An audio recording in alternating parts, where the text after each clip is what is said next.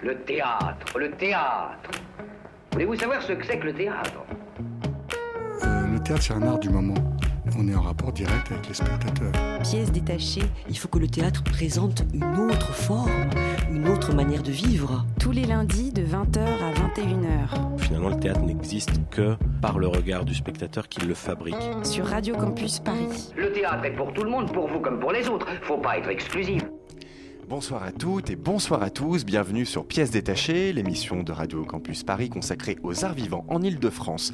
Alors ce soir, on est vraiment ravis parce que ça fait très très longtemps qu'on voulait faire cette émission, qu'on voulait recevoir l'invité que nous recevons ce soir parce que nous l'adorons. Nous recevons Chantal Albo, qui est responsable de l'accueil des artistes et du public du théâtre Paris-Villette et croyez-moi, je vous assure, rien que pour elle, allez un jour voir un spectacle au théâtre Paris-Villette.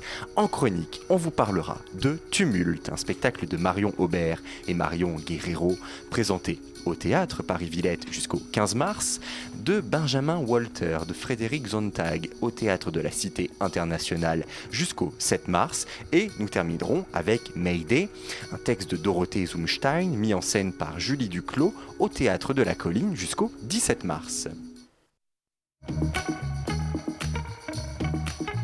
Pièce détachée, les arts vivants à la radio.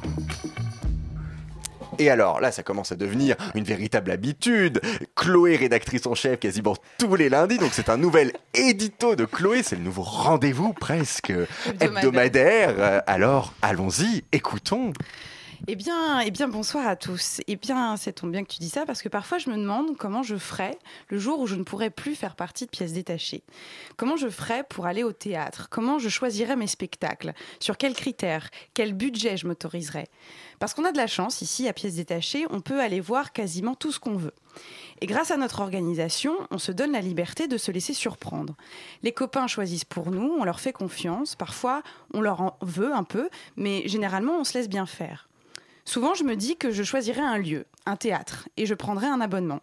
Ce ne sera plus les copains qui choisiront pour moi, mais le théâtre lui-même. Pareil, lui faire confiance, se laisser surprendre. Et en plus, il y a des lieux rassurants, rassurants par le fait d'y aller souvent, de savoir où sont les toilettes, de feuilleter les sélections de la librairie, d'avoir bu quelques coups au bar, manger un sandwich. On se familiarise avec les odeurs, le design des affiches, les ouvreurs. Ceci est un édito sur notre besoin de foyer. Se sentir chez soi dans un endroit qui n'est pas le nôtre, car il est à tout le monde, mais comme un terrier qui nous rassure, on ressent le besoin de s'y réfugier pour prendre du recul sur son monde. Voilà comment j'envisage un théâtre. Aller au théâtre comme on rentre chez sa grand-mère après un chagrin d'amour. Chaleur humaine, repères, famille. En même temps, c'est pas idiot ce que je dis. Au théâtre, on ne parle que de ça, de famille. De quelle famille théâtrale êtes-vous? Quel groupe? Quelle troupe? Quelle tribu? Une compagnie, c'est une famille. Et plus elle s'aime et se respecte, plus on s'y attache en tant que spectateur. Leur communion transparaît sur le plateau et cela nous rassure. On se dit que c'est possible, vivre ensemble. Nous aussi, l'équipe de pièces détachées, on est une famille. Les gars autour de cette table tous les lundis soirs, ce sont devenus mes frères. Le dimanche soir est devenu moins triste parce que le lendemain, c'est pièces détachées. Bref, au théâtre Paris-Villette, c'est pareil.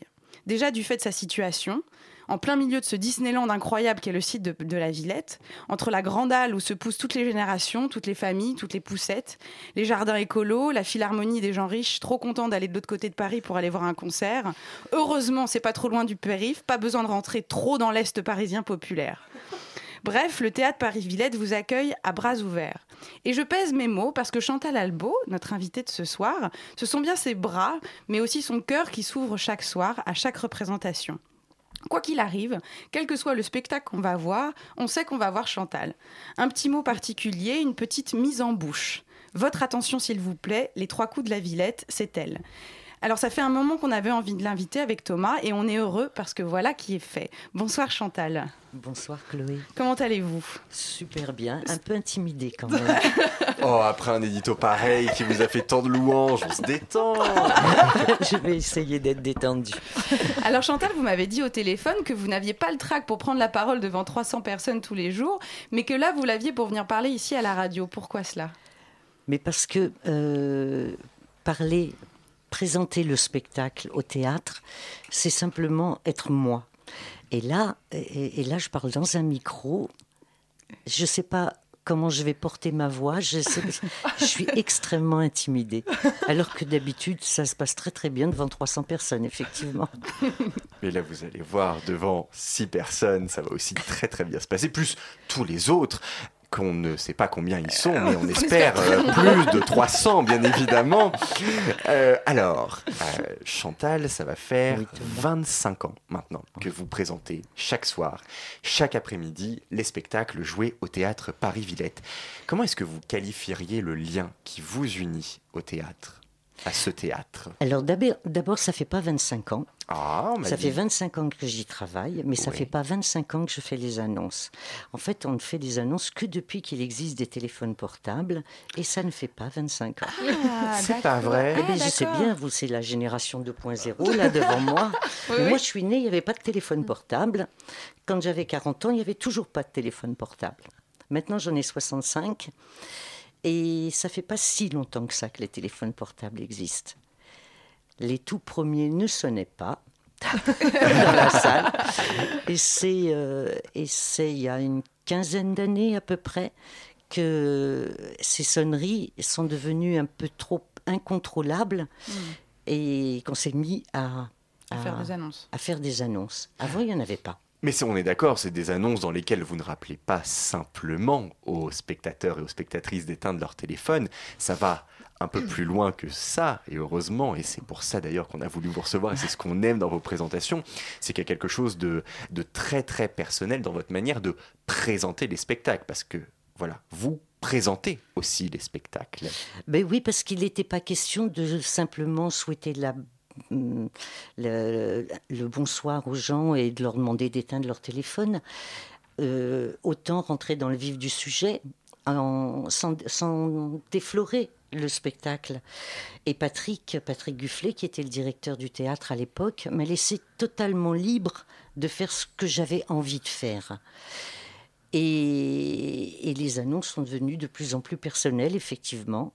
Maintenant, je les travaille carrément. C'est vrai En amont, ben oui. Je- mais Autant qu'elles soient vous- intelligentes. Vous les écrivez, vous les répétez? Non, disons que quand l'idée est là, les mots sortent tout seuls. J'écris quasiment rien. Je n'ai écrit qu'un seul et unique texte. C'était celui de Réparer les vivants. L'introduction à Réparer les vivants. Et comme je l'ai écrit, je le connais par cœur et je pourrais encore le dire. On va pas le faire, s'il vous plaît. Bah, Si on a un peu le temps, euh, pourquoi pas On y pensera. Mais et- et vo- voilà, c'est sinon euh, bien souvent, je, je m'en rappelle plus. Mais alors, Après. vous disiez que, euh, que ça faisait 25 ans que vous étiez dans le théâtre, mais Oui. pas 25 ans que vous présentiez. Donc, qu'est-ce que. Oui, c'est simplement à cause des portables? Voulez dire que vous faisiez Le- que l'accueil euh, Avant, il n'y avait ça pas besoin. Ah oui, d'accord. on C'était faisait que- l'accueil. Oui, on- d'accord. La, la salle était numérotée, donc on installait les gens à leur place, mais on, on ne prenait pas la parole. Une fois que les rideaux étaient fermés, le spectacle moi, je pensais commençait. que vous aviez une autre fonction. euh, Ah bah, J'étais vous- la secrétaire du théâtre. J'y travaillais de 11h du matin jusqu'à minuit à peu près. J'étais des grandes. euh, J'étais la secrétaire du théâtre, la chargée.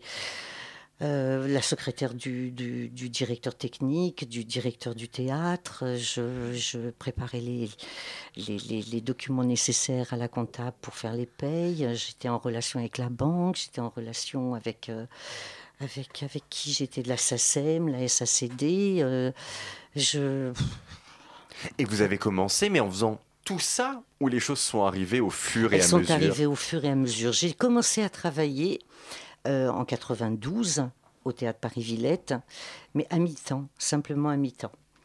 Euh, J'avais de jeunes enfants et je voulais être disponible pour eux le matin et le soir. Donc je cherchais un mi-temps, 10h, 14h, et j'ai trouvé. Ils ont accepté. Et qu'est-ce que vous faisiez accepté. donc au début de 10h à 14h au théâtre Paris-Villette? Eh bien, je faisais toute l'administration. D'accord. J'ai rattrapé six mois de retard parce que moi je cherchais du travail depuis six mois et eux cherchaient une secrétaire depuis six mois. On était fait pour se rencontrer. et, et puis tout doucement, l'intérêt grandissant, l'intérêt, la curiosité de ce lieu culturel qui pour moi était complètement étranger à toute ma culture, justement, euh, cet intérêt a grandi et m'a donné envie d'en faire plus. Et puis mes enfants ont grandi et moi je me suis de tous- tout doucement de plus en plus investie. Alors vous parliez d'un univers étranger. Donc est-ce qu'on doit comprendre que vous et le théâtre, avant, c'était une relation qui n'existait pas Ah, qui n'existait pas. Ce que je ne connaissais du théâtre, c'était le au théâtre ce soir à la, télévision. Voilà, moi, je viens, j'ai, j'ai- toutes mes études sont commerciales. Je travaillais dans des entreprises de travaux publics, de, j'ai un avocat, j'ai- enfin, tout, tout ce qui faisait que le, critère financier était très important. Ce qui a bouleversé ma vision de la chose au théâtre Paris-Villette, c'est que à l'époque, 1992 et puis que- quelques années encore après, l'obligation de résultat n'existait pas. On était un théâtre de création et qui dit création dit bien souvent inconnu du public. Donc la prise de risque était très importante et on n'avait pas d'obligation de résultat. Alors ça, c'était un bouleversement quand même pour moi. Moi, dans, des entreprises euh, commerciales, euh, l'obligation de résultat était là et c'était même le premier critère. Et là, d'un seul coup, on avait juste à prendre du plaisir, éventuellement. C'était quand même extraordinaire. et voilà, donc je ne pouvais que m'attacher à ça.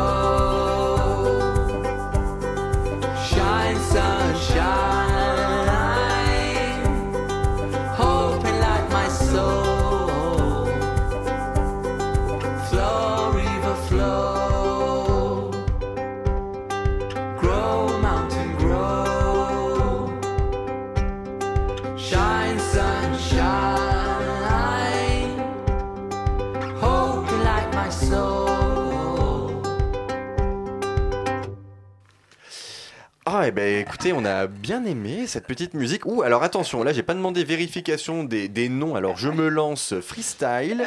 Le morceau Dream Has to Go On, l'artiste Yellow Spaceship, tiré de l'album du même nom, Dream Has to Go On. Et nous sommes toujours en compagnie de Chantal Albo, responsable de l'accueil des artistes et du public du théâtre Paris-Villette. Alors avant la coupure musique, vous étiez en train de nous raconter que vous veniez avant d'arriver au théâtre Paris-Villette d'un monde complètement différent. Euh, alors comment vous en êtes arrivé au théâtre Paris-Villette? Qu'est-ce qui s'est passé dans votre parcours de vie pour arriver là? Il s'est passé le chômage. Ah, Il s'est passé le chômage à une époque. euh, Moi, j'ai- je, je viens du plein emploi. C'est-à-dire, une fois que j'avais fait le tour d'une entreprise, je la quittais pour, pour m'intéresser à autre chose. Et là, pour la première fois de ma vie, je suis au chômage. c'était en quelle année? 1992. D'accord. J'ai commencé au théâtre Paris-Villette le 8 octobre 1992. Six mois auparavant, je suis au chômage. Je quitte une entreprise en me disant de toute façon, c'est pas grave. Lundi, je serai ailleurs. Et lundi, je n'étais pas ailleurs. Et pendant six mois, je, je ne m'inscris pas au, à Pôle emploi. Je, je vais faire du porte-à-porte. Je me vends aux entreprises directement. Et je n'essuie que des refus. Et je suis complètement désespérée. Je suis trop vieille déjà. J'ai 40 ans et je suis déjà trop vieille. Enfin, c'est un truc de fou. Et je ne savais même pas que ça existait. Je ne savais même pas que ça existait de, de se trouver comme ça sans possibilité de travailler. Et je prends le bus et j'en parle à une dame que je rencontre tout à fait par hasard et qui est une voisine de, d'immeuble. Euh, et elle me dit bah, Qu'est-ce que tu sais faire? Bah, Écoute, moi, je, je prends sténo, je tape à la machine. euh, je me débrouille, quoi. Je suis secrétaire. Et elle me dit bah, Écoute, je vais en parler autour de moi. Et donc la journée se passe, je reviens complètement déconfite à la maison euh, le soir vers 19h, 19h30. Je, je reviens vierge de toute embauche. Et mon mari me dit euh, Tiens, il y a un numéro de téléphone là, euh, tu peux les appeler. euh, ils, ont, ils cherchent une secrétaire, tu peux les appeler. Même tard ce soir. Et là, ma première pensée, c'est Qu'est-ce que c'est que cette boîte où on peut téléphoner même tard le soir? C'est hyper drôle. Et donc je téléphone et effectivement, il y a quelqu'un qui décroche. Et on me donne rendez-vous pour le lendemain matin. Ah oui, donc ça ne s'arrête jamais, c'est ça. le soir, dès le lendemain c'est le rendez-vous. C'est un truc de fou, quoi. Donc j'y j'y vais, j'y vais le lendemain matin et j'ai été embauchée en un quart d'heure. Ah Mais en un quart d'heure, c'est-à-dire qu'on on m'a pas demandé mon parcours, on m'a pas demandé ce que je savais faire, on m'a dit vous aurez ça à faire et ça et ça et ça. J'ai fait bon ben d'accord. Je disais quoi cet ordinateur? Il me dit ben c'est un PC. J'ai dit moi j'avais commencé à travailler sur un ordinateur, mais vous savez les tout petits Mac là, on croirait des jouets. Oui. Vous savez, tout petit, là. oui, oui, de toutes les couleurs là. Non. Mais non, non, Non, il était beige. mais. c'était- un, un jouet, n'importe quel enfant pouvait utiliser ces, ces tout petits Mac. Et là, j'étais devant un ordinateur immense qui s'appelait Tulip, une marque que j'ai jamais vue nulle part ailleurs que là, avec l'impossibilité de- de- d'en- d'enregistrer des documents. euh, parce qu'il fallait que 12 caractères, y compris les schlass, les W, les, les- je me rappelle même plus, c'était l'horreur. Et, et c'était l'horreur, ce document était l'horreur. Ce- Cet, cet, euh, engin, cette machine était horrible. Mais grâce au ciel, à côté, il y avait une petite machine à écrire électrique que je maîtrisais à fond. quoi. Alors vous avez basculé sur la petite J'ai mère. j'ai fait, j'ai fait les choses vraiment tout doucement, tout doucement. Oui, c'est une autre génération, hein. une autre époque. Il n'y avait pas de portable, ça n'existait pas. Ah, c'est génial. Et donc, tout ce qui se passait au théâtre passait par moi, parce qu'il n'y avait qu'un seul ordinateur et, un seul, et une seule machine à écrire. Donc, j'étais absolument au courant de tout, tout, tout, tout, tout. Et en 96, quand toute l'équipe a été équipée d'un ordinateur, moi j'ai râlé. votre avantage. Ah mais non mais vous pouvez même pas vous imaginer à quel point j'ai pu faire des histoires. hein. Bah, plus rien ne passait par moi, ils faisaient tous leurs trucs. Donc Ah ouais. j'avais donc exigé au moins que les documents me reviennent pour que je les relise. Pour au moins faire les corrections. Enfin voilà. Et puis ça s'est passé comme ça. Et d'un seul coup, tout le monde est devenu secrétaire. Parce que maintenant, à l'heure actuelle, tout le monde est secrétaire, et Oui. son propre secrétaire en tout cas. Et c'est pour ça qu'on voit passer des drôles de choses quand même dans les documents. Voilà, c'est tout. Parce que secrétaire, c'est un métier. Faut Oui, pas oui. croire. Oui, c'est sûr, c'est sûr. Évidemment. Et donc là, vous vous êtes familiarisé avec le théâtre petit à petit. Tout euh, doucement, oui. Ouais, tout doucement. Donc c'est un monde que vous Ça n'a pas connaissiez été facile. Pourquoi ça n'a pas Mais été parce facile que quand, quand vous n'avez comme culture théâtrale que au théâtre ce soir, eh bien, d'un seul coup, euh, les, les- les auteurs contemporains, vous les connaissez pas du tout. quoi. Et c'était vraiment un autre théâtre, hein. un théâtre où je ne comprenais rien. Mhm. Et il m'a fallu un petit peu de temps pour m'adapter. Et, euh, mais très vite, en fait, ma, ma curiosité a été éveillée. Et, et pendant un certain nombre d'années, je ne suis plus jamais allée au théâtre de boulevard. Mhm. Parce que la différence de jeu était telle que je n'arrivais plus à, à- à trouver ça agréable. C'est fou, moi. Je me disais, oui, ils sont connus, c'est pour ça qu'ils ont du succès, alors que personne ne les connaît, ils jouent, c'est extraordinaire leur façon de jouer. Mais voilà, et maintenant je continue à les défendre, c'est cela, quoi. et vous et je toujours- retourne. Ah, vous y je- retournez au boulevard Oui, bah oui, bah oui, oui, oui. Parce que je me dis que de temps en temps, il faut bien Hein, un petit peu rigoler quand même. Sûr. Et quand vous êtes arrivé, est-ce que vous sentez une différence euh, euh, de théâtre quand même entre le moment où vous êtes arrivé et aujourd'hui, par exemple, en termes de théâtre contemporain vous, vous voyez un peu l'évolution, vers quoi elle est allée? Vous définirez comment euh, la différence entre les deux époques?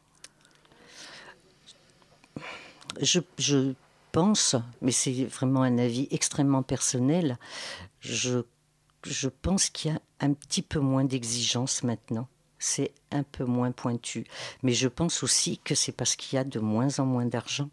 Les compagnies n'ont pas les moyens de leurs ambitions.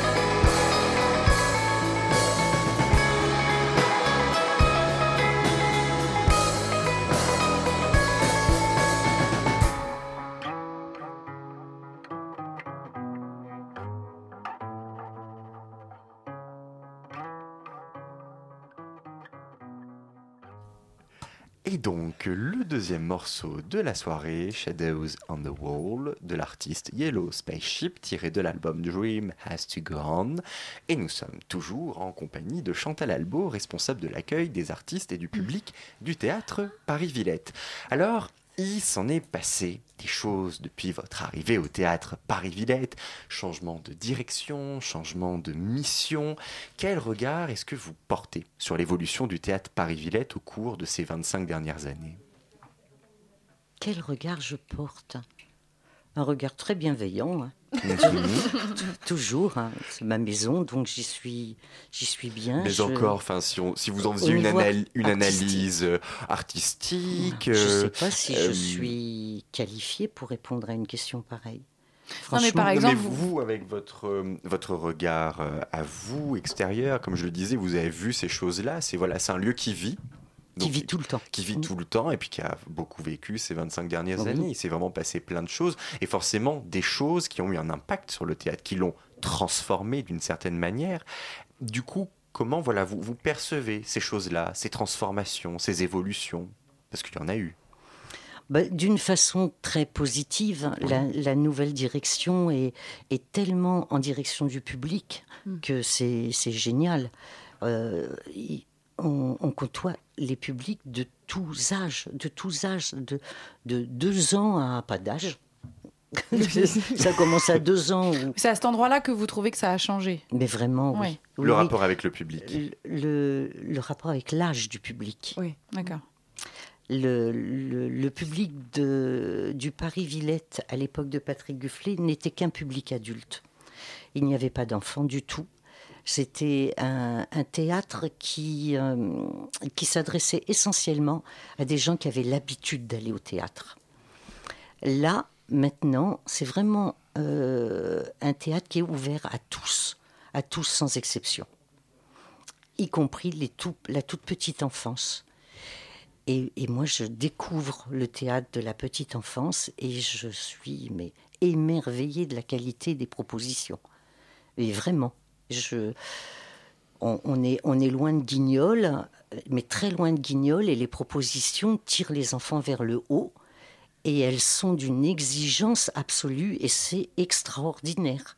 La, la- la programmation de la toute petite enfance est génialissime, génialissime.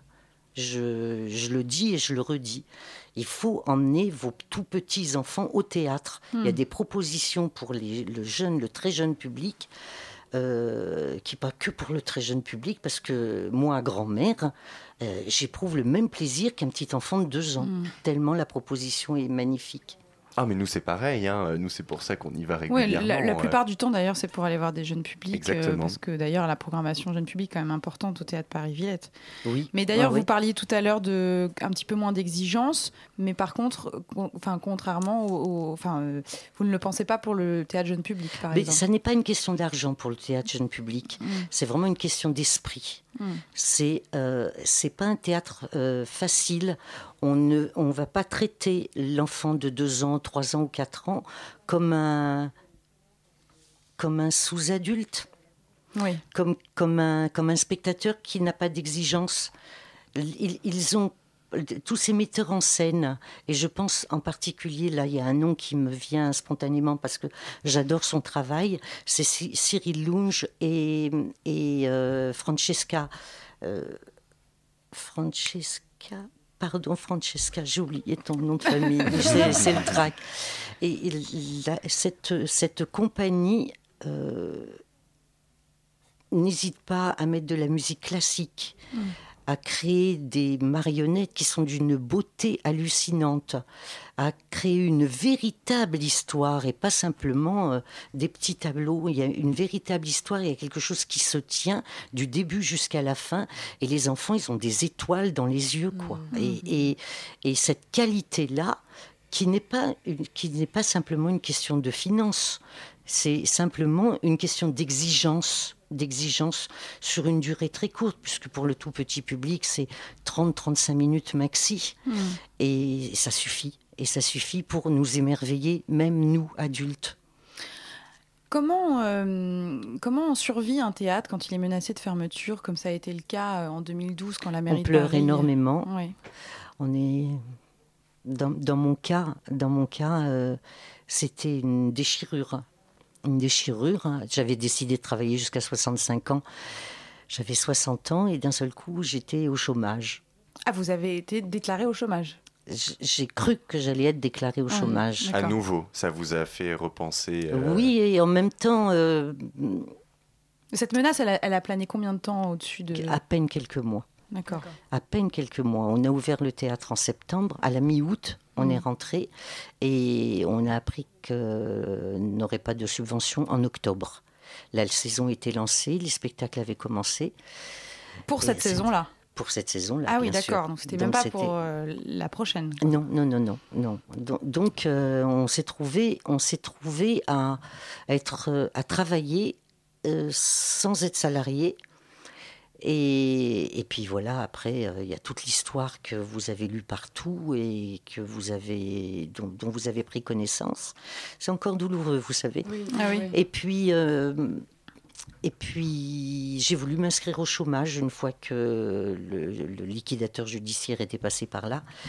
Et là, on m'a dit Ah non, non, non, non, vous, vous avez l'âge et les trimestres, c'est retraite d'office. Donc, calcul de la retraite. Et j'ai perdu quasiment 75 à 80 pour, euh, 45% de mon salaire. Du jour au lendemain, j'avais un salaire d'environ 2000 euros par mois et ma retraite était de 1160 euros.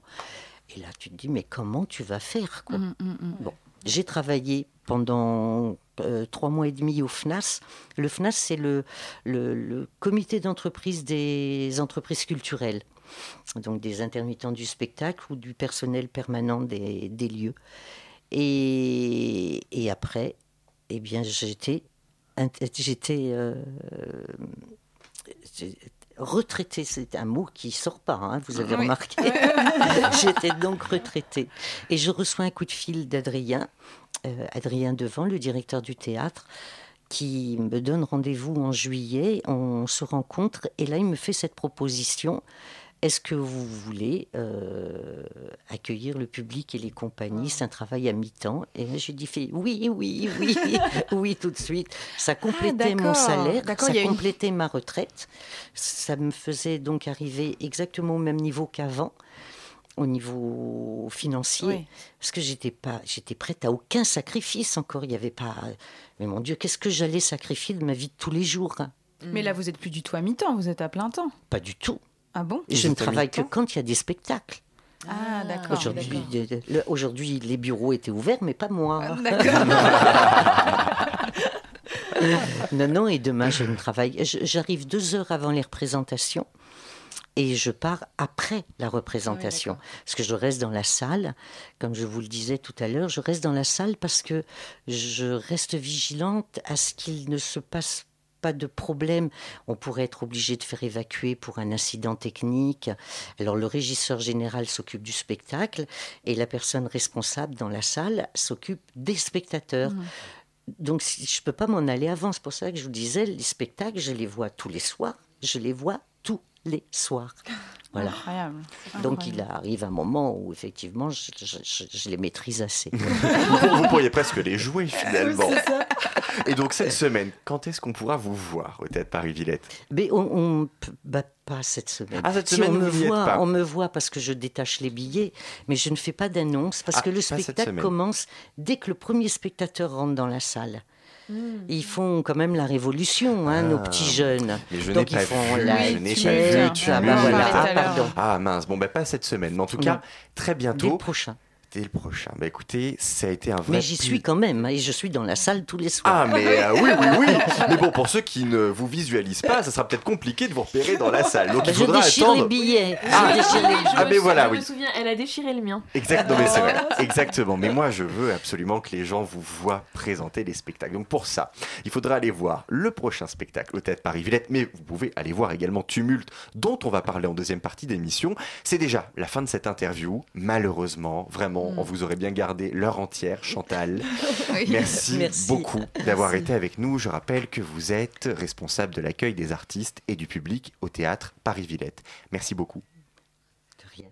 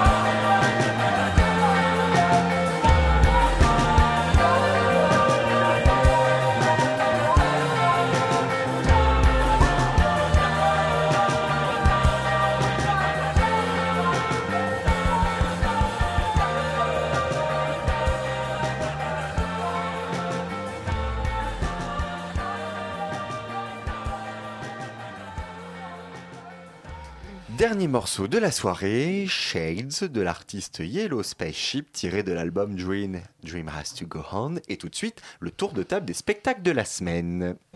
Il s'agit d'une, histoire, euh, c'est- c'est-à-dire qu'en fait, il s'agit plus d'un concept d'histoire. Alors ce soir, on va vous parler de Mayday, un texte de Dorothée Zumstein mis en scène par Julie Duclos au théâtre de la Colline jusqu'au 17 mars, de Benjamin Walter, de Frédéric Zontag au théâtre de la Cité internationale jusqu'au 7 mars et tout de suite, nous retournons au théâtre Paris-Villette avec le spectacle Tumulte de Marion Aubert et Marion Guerrero jusqu'au 15 mars. Alors, qui y a été? Je ne sais plus. C'est Tchous. moi. Alors, Tchous. C'est pas moi. Hey, hey, hey, auditrice, auditeur. Je suis allée voir dimanche dernier Tumulte. La révolution est comme une bicyclette. Quand elle n'avance pas, elle tombe. Ça vous dit quoi? Ernesto Che Guevara. C'est comme ça que commence Tumulte. On attend, et là, Chantal déchire mon, déchire mon, mon billet.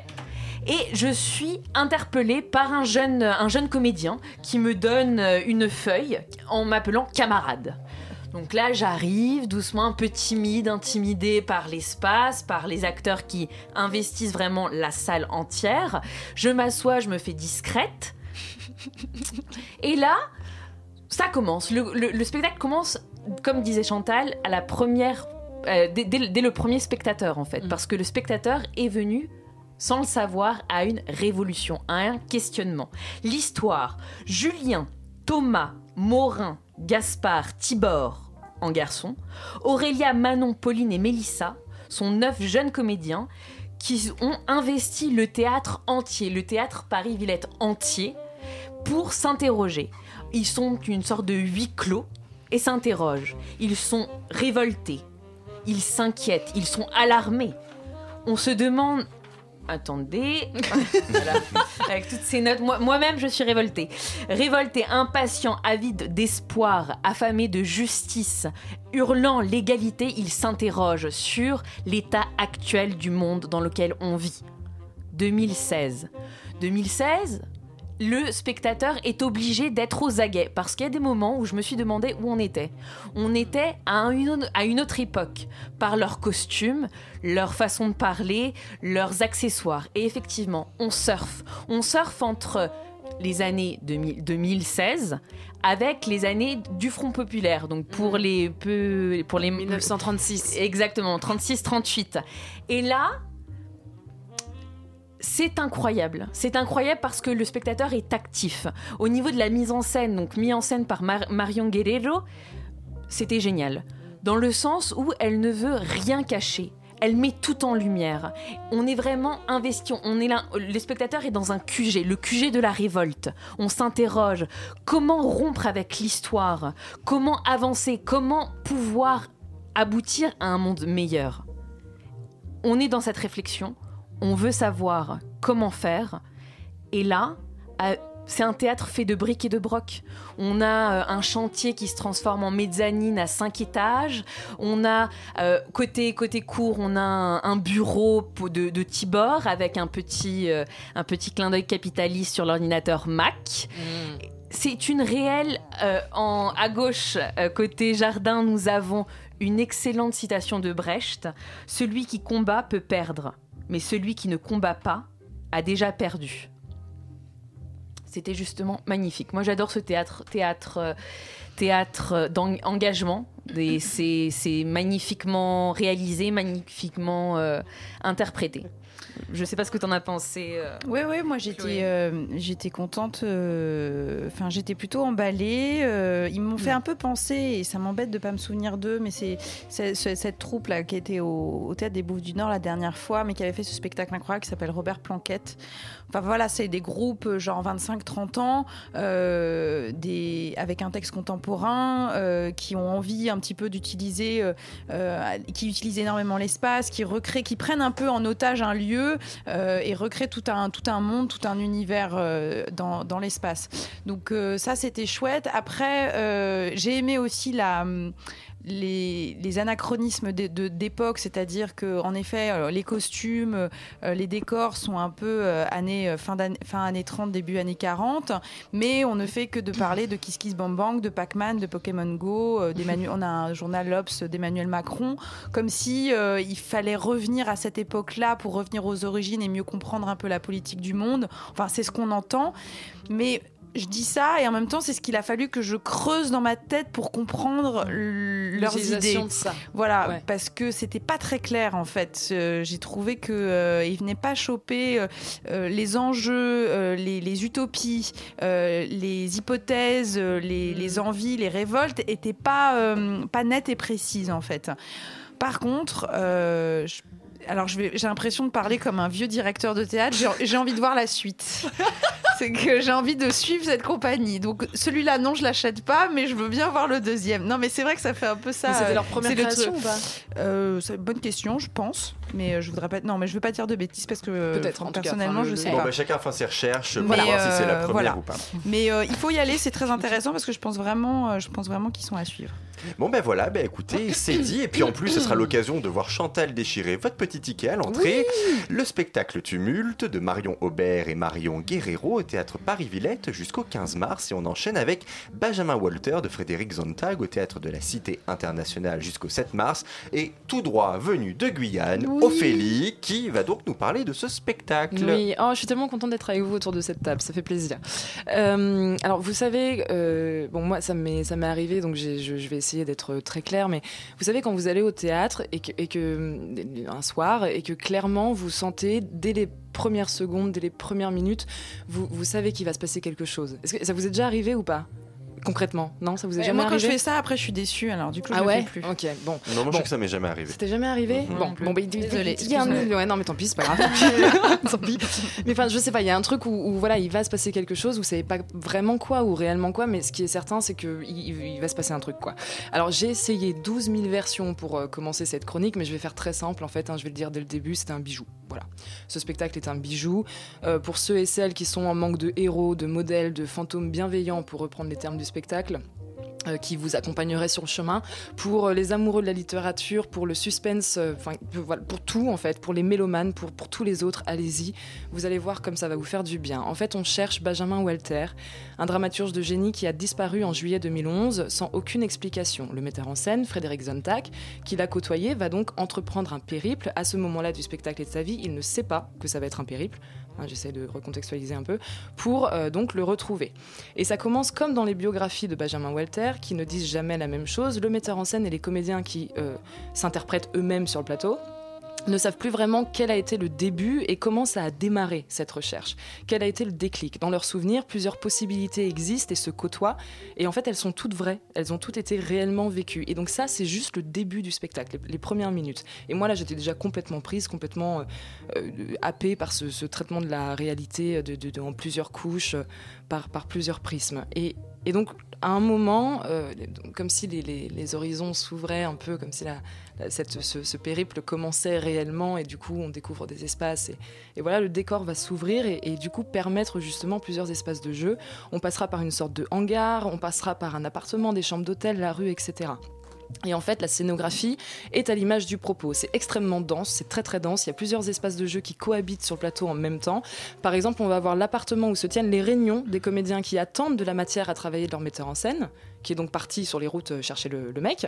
Et euh, on va avoir aussi euh, la chambre d'hôtel du dit metteur en scène qui envoie des photos par centaines et qui leur dit allez-y, commencez le boulot. Et donc, au vu de la tête des comédiens, on voit que ça n'a pas été très simple et plutôt laborieux.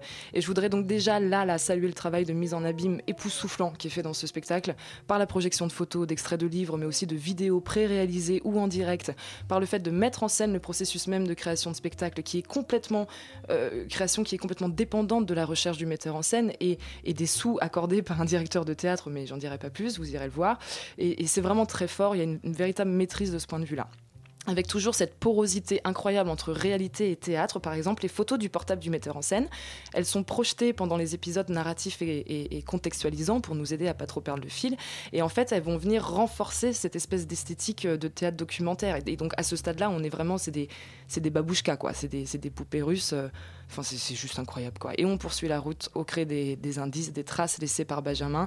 Et on suit Frédéric, interprété par l'un des comédiens, mais aussi par le metteur en scène euh, en personne. On va passer par Helsinki, euh, on va passer par Lisbonne, on va aller à Prague. Et petit à petit, on sent qu'il y a un fil qui se tend. On ne sait pas si on touche au but, mais l'histoire s'écrit par des livres laissés dans les tiroirs des chambres d'hôtel, par le nom d'un groupe de musique emprunté chez Kafka. Les livres seront surlignés et permettront d'avancer, de continuer à chercher. Ce fil rouge deviendra alors un fil d'Ariane, et les villes deviennent des histoires, des livres à ciel ouvert où chacun peut écrire et décider de son contenu. On sauve les mots en les gravant dans le béton, on sauve ces bibliothèques qui ont flambé, ces manuscrits inestimables, inestimables disparus, réduits en cendres. On fait résistance contre les autodafés autoritaires. Benjamin Walter efface ses traces mais sème des bouts d'espoir. Vraiment, prenez un train pour Berlin et allez voir de vous-même ces mots MAUX sur le mur. Faites vous-même votre propre périple et écrivez votre livre. Sauvez votre bibliothèque et peut-être que comme Benjamin et Frédéric, vous jouerez à cache-cache avec les fantômes de Kafka, Baudelaire ou Bolagno. Il s'est vraiment passé quelque chose ce soir-là au théâtre de la Cité internationale. Je crois que ces jeunes metteurs en scène sont en train de toucher une esthétique nouvelle, un truc. On a eu le théâtre épique brechtien et il y a maintenant peut-être ce théâtre du mouvement. Je pense notamment à Julien Gosselin, j'en sais rien, ce, thé- ce théâtre fleuve, je ne sais pas encore quel terme utiliser. Personnellement, moi j'ai été bouleversée et il y avait même quelque chose de, de rassurant dans le fait de se dire que certains luttent, certains disent de manière très concrète et absolue non. Les fous et les poètes ne sont pas morts, croyez-moi. Eh bien, ça donne très envie de se Ouais. précipiter au théâtre de la Cité internationale, voir Benjamin Walter de Frédéric Zontag jusqu'au 7 mars. Faites très vite, en fait, c'est jusqu'à demain. Et nous terminons avec Mayday de Dorothée Zumstein, mis en scène par Julie Duclos, au théâtre de la Colline jusqu'au 17 mars. Alors, c'est un spectacle qui nous rappelle que les histoires de famille sont souvent compliquées, parfois même un peu sordides, il faut le dire. Mayday. On pourrait entendre là L'expression utilisée internationalement lors de communications radio-téléphoniques pour signaler qu'un avion ou qu'un bateau est en détresse. Mais on peut aussi entendre May Day en deux mots, anglais, le jour de mai, traduit en français. May, c'est le surnom de la petite Mary Burns. À 11 ans, elle commet son premier meurtre, celui d'un enfant, puis son deuxième, encore d'un enfant. Elle est jugée, puis condamnée à la détention à vie. Elle est libérée au bout de plusieurs années, pas loin de 20 ans, si mes souvenirs sont bons, change d'identité pour refaire sa vie, puis fonde une famille. Mais un passé comme celui-là, c'est difficile à oublier. Et souvent, Mary fait des cauchemars, des rêves étranges, dont un en particulier. Une petite fille avec un manteau rouge derrière une porte mal fermée qui ne, parvient pas à en saisir la poignée. C'est la récurrence de ce rêve qui pousse Mary, âgée de 40 ans, la narratrice, à accepter ce qu'on lui demande depuis des années, une interview, pour comprendre son geste. Et pour cela, l'auteur Dorothée Zumstein, qui s'est inspiré de la vraie histoire de Mary Bell racontée dans deux livres par la journaliste anglaise Gita Sereni, meurtrière à 11 ans et une si jolie petite fille, eh bien, elle nous propose, donc l'auteur, une remontée dans le temps, au-delà même de la naissance de Mary Burns, et à travers cette remontée le portrait de trois femmes. Mary, à l'âge de 11 ans, sa mère, Betty, et sa grand-mère maternelle, Alice. Une plongée dans le passé de cette famille qui est nécessaire à la révélation de l'acte originel, celui qui peut apporter une explication au silence de la grand-mère, au fait que la mère se prostituait et enfin au meurtre commis par la jeune fille et bien sûr cet événement originel, je ne vous le révélerai pas. Une enquête à contre-courant menée par une Mary adulte déterminée à faire la paix avec son passé une bonne fois pour toutes. C'est elle qui ouvre le spectacle, assise à l'avant-scène dans un canapé, la télé allumée en train de tricoter. Et derrière elle, le principal élément scénographique, véritablement une vraie et grande maison abandonnée, en ruine, sur deux niveaux, qui représente à la fois le, lieu où le premier meurtre de Marie a été commis, mais aussi la maison où a grandi la mère de Mary en compagnie de ses sœurs, son père et sa mère. À court, on a une façade à fenêtre derrière laquelle se trouve l'intérieur de l'appartement dans lequel Mary et sa mère ont vécu. Et pour nous faire voir les scènes se déroulant à l'intérieur de cet espace, la metteuse en scène, Julie Duclos, c'est un peu sa marque de fabrique désormais, a choisi d'avoir recours à la vidéo. On a donc un écran grand, un écran géant au-dessus de la scène qui diffuse donc tout, euh, ce qui se passe derrière cette vitre, mais qui diffuse aussi l'interview de Mary à l'âge de 40 ans, à l'âge de 40 ans qui est le fil rouge de cette histoire.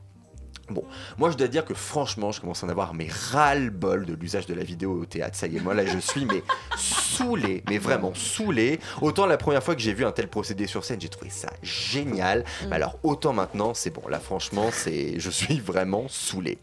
Et c'est l'une des raisons pour lesquelles je pense au début j'ai eu vraiment du mal à adhérer à la proposition. Puis est venue la deuxième partie, celle sur la mer. Et là, c'était parti. J'ai trouvé qu'il y avait vraiment de la densité dramaturgique à ce moment-là, de la densité inter- interprétative, de la vie sur le plateau malgré l'horreur qui se profilait au fur et à mesure. Je me suis laissé complètement m'a ça m'a beaucoup plu, ça m'a beaucoup ému, cette plongée dans la mémoire, comprendre l'incompréhensible en remontant, en remontant la vie de ces trois femmes qui sont brillamment incarnées, j'ai trouvé, et malgré ce que j'ai pu dire de l'usage de la vidéo, Julie Duclos révèle une nouvelle fois ses talents de mise en scène. Pour moi.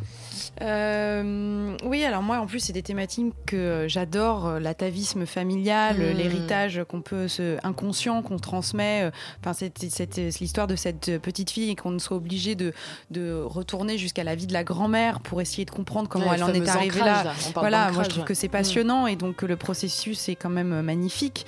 Euh, en plus, euh, dans un décor où on est euh, complètement dans les ruines de leur Ah, passé. euh, donc euh, tout ça est, est vraiment euh, magique. Après, je suis comme toi. j'ai- En fait, en fait, euh, avec, après avoir écouté ta chronique, je pense que j'ai éprouvé un certain étouffement en fait, et qui m'a dérangé pendant le spectacle. J'avais vraiment envie de sortir. Alors, c'est peut-être positif, comme on dit parfois. Ça veut dire que c'est l'effet recherché. Euh, mais bon, c'est quand même désagréable.